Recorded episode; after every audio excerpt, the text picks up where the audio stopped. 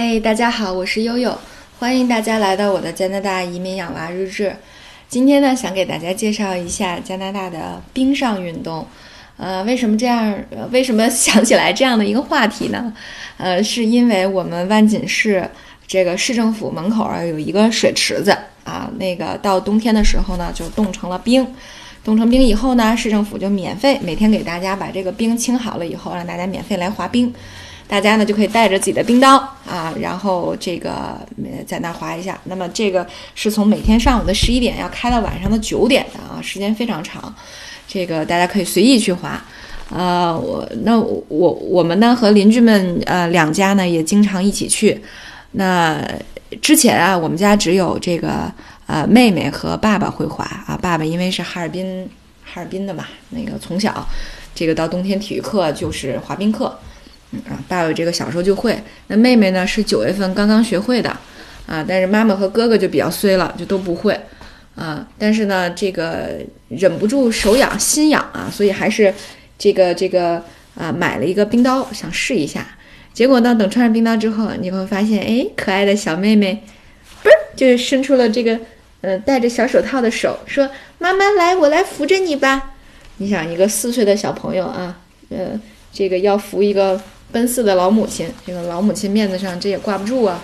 所以这个悠悠就励志了一把啊，今年这个已经备齐了，这个运动服，呃，这个头盔，然后呢，这个报了呃自己的第一节滑冰课啊，这个前天已经开课了，这个老母亲终于上了第一节滑冰课，这个呢要回想一下我在六年级的时候呢。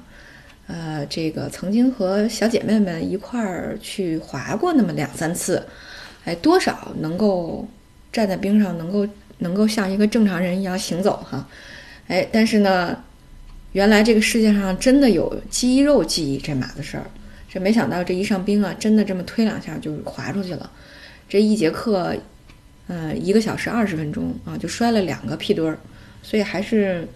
哎，我我我这个悠悠对自己还是蛮有信心的啊。首先很惊喜，然后其次还蛮有信心的，所以我这个认为一定能够追上我们家小珍珠的速度哈。啊，这以后绝不能怂的让一个四岁的小姑娘扶着自己啊，一定要自己能够在冰上像一个正常人一样行走啊，这个奔跑。所以呢，呃，这就引发了一个新的问题，我也是自己瞎琢磨说，那我们到底有？这个加拿大到底有多少冰上的运动呢？这个呢，呃，另外一个话题就是我先生呢，之前他们谈了一个项目，就是跟加拿大的一个冰壶奥运会的世界冠军要，呃，本来想做一期冬令营，结果呢，这个放出去报名以后，发现除了专业队儿，这个散客几乎没人报。后来发现为什么呢？这就是国内的这个冰壶的运动，这个群众基础太少了，大家都没体验过。也不知道是咋回事儿，啊，其实呢，当时我在给他们那个宣传里面写的特别直白，我说冰壶这个特别容易，因为你不需要会滑冰，你只需要会擦地就行了，啊，我不知道大家有没有这个这个这个，呃，看过这个冰壶比赛，啊，实际上呢，就是呃，其实还是非常容易的，它呃和这种竞技体育比起来，呃，还带有一定的运气和一定的技巧。啊，所以实际上它是一种，呃，有点类似于这个，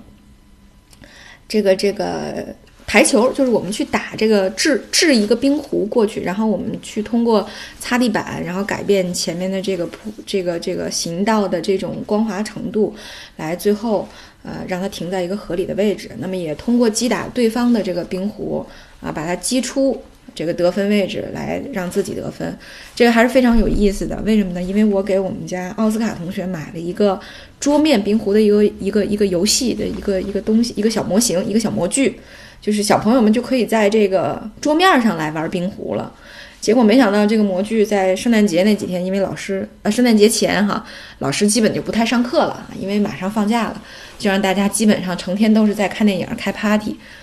这个冰壶这个小游戏带到学校去，几乎是从上学玩到下学，所有的小朋友都在玩，因为确实太好玩了啊！我们家晚上也经常会玩冰壶这个游戏，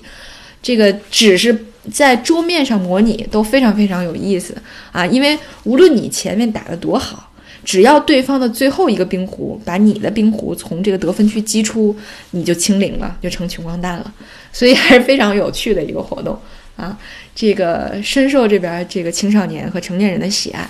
啊，所以实际上呃，冰壶也是一个非常有趣的。那么，呃，受这两项运动的感召，哎，我就查了一下哈，发现还有什么呢？还有这个，呃，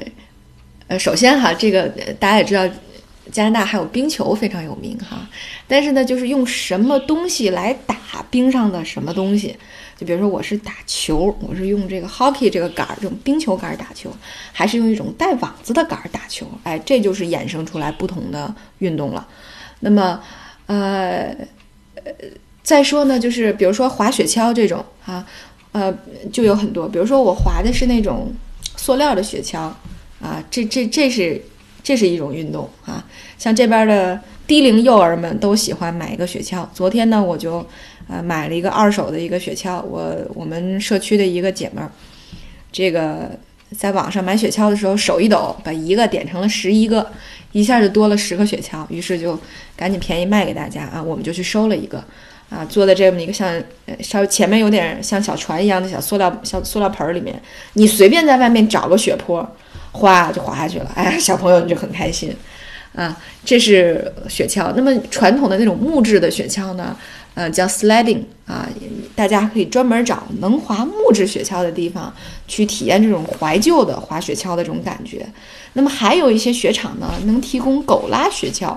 ，dog sledding。那么就是，对吧？二哈拉着你去滑雪橇，就不不需要坡了，那平地它就可以拉着你跑。哎，这个也很有意思。还有什么呢？还有就是雪胎，叫 tubing，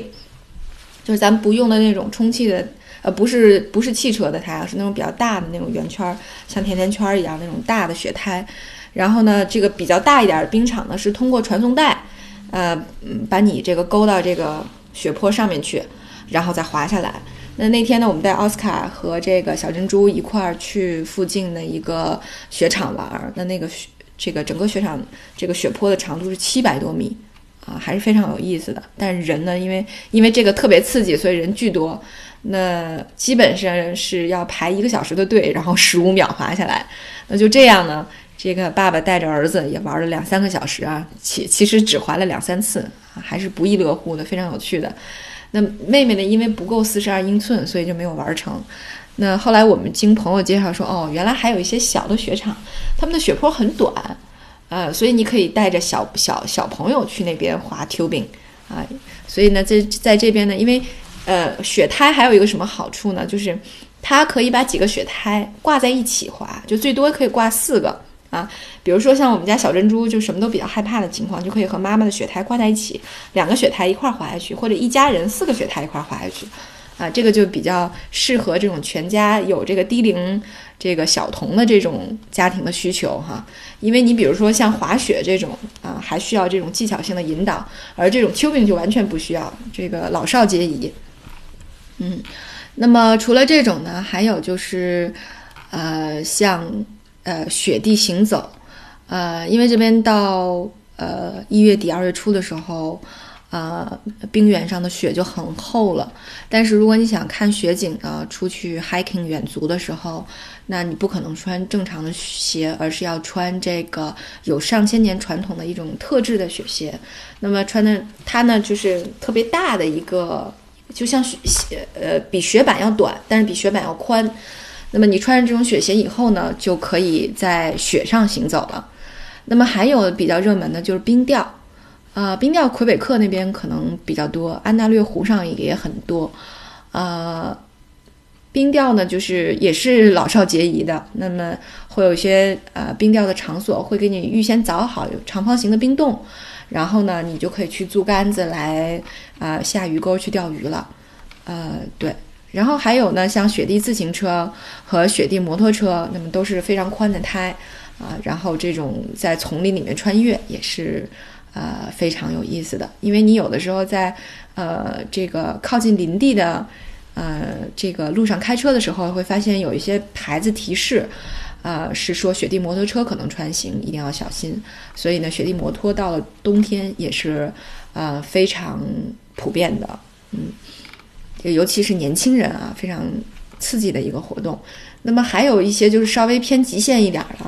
就比如说这个风筝滑雪叫 snow knitting，呃，snow kiting，snow kiting 呢就是呃你这个雪板就人身上还背着一个风筝，背着一个类似像这个。比那个跳伞的伞要小很多，然后这个滑雪的时候，你除了平衡雪板的这种，要要找雪板的平衡，还要找你这个兜起来的这个风筝的平衡啊，所以还是蛮有意思的。这个通常是要在那个安大略湖的湖面上去做这种风筝滑雪的。那么还有一些这个攀冰的活动，就是大家可能有的时候见到那些极限运动，那个鞋底下带很长的那种尖的钉子，那个就是冰瀑攀岩。冰瀑攀岩呢，在加拿大也是俱乐部很多很火爆的一个活动，它会有各种的课程和这个安全措施，但是这个呢，确实还是需要一颗勇敢的心的啊。像我这种刚刚体那个挑战 skating 的这种老母亲啊，估计还有很长的路要走。OK，所以呢，这就是加拿大有趣的冰上运动，因为除了在这个呃印度尔的这种这种室内的，比如游泳啊，这个滑滑滑呀。啊，这个呃，参加各种课程以外，那冬天呢，在加拿大户外呢，呃，也有更多的选择去让你体验这种冰雪带来的这种快感。呃，二零二二年这个北京就要承办冬奥会了哈，这个我我想呢，这种冰上的运动可能会越来越普及啊，也希望大家啊，如果有机会的话，欢迎大家来体验啊，加拿大的啊这种奇呃多种选择的啊各种奇葩形式的冰雪运动。好，那今天就到这里，感谢大家的关注。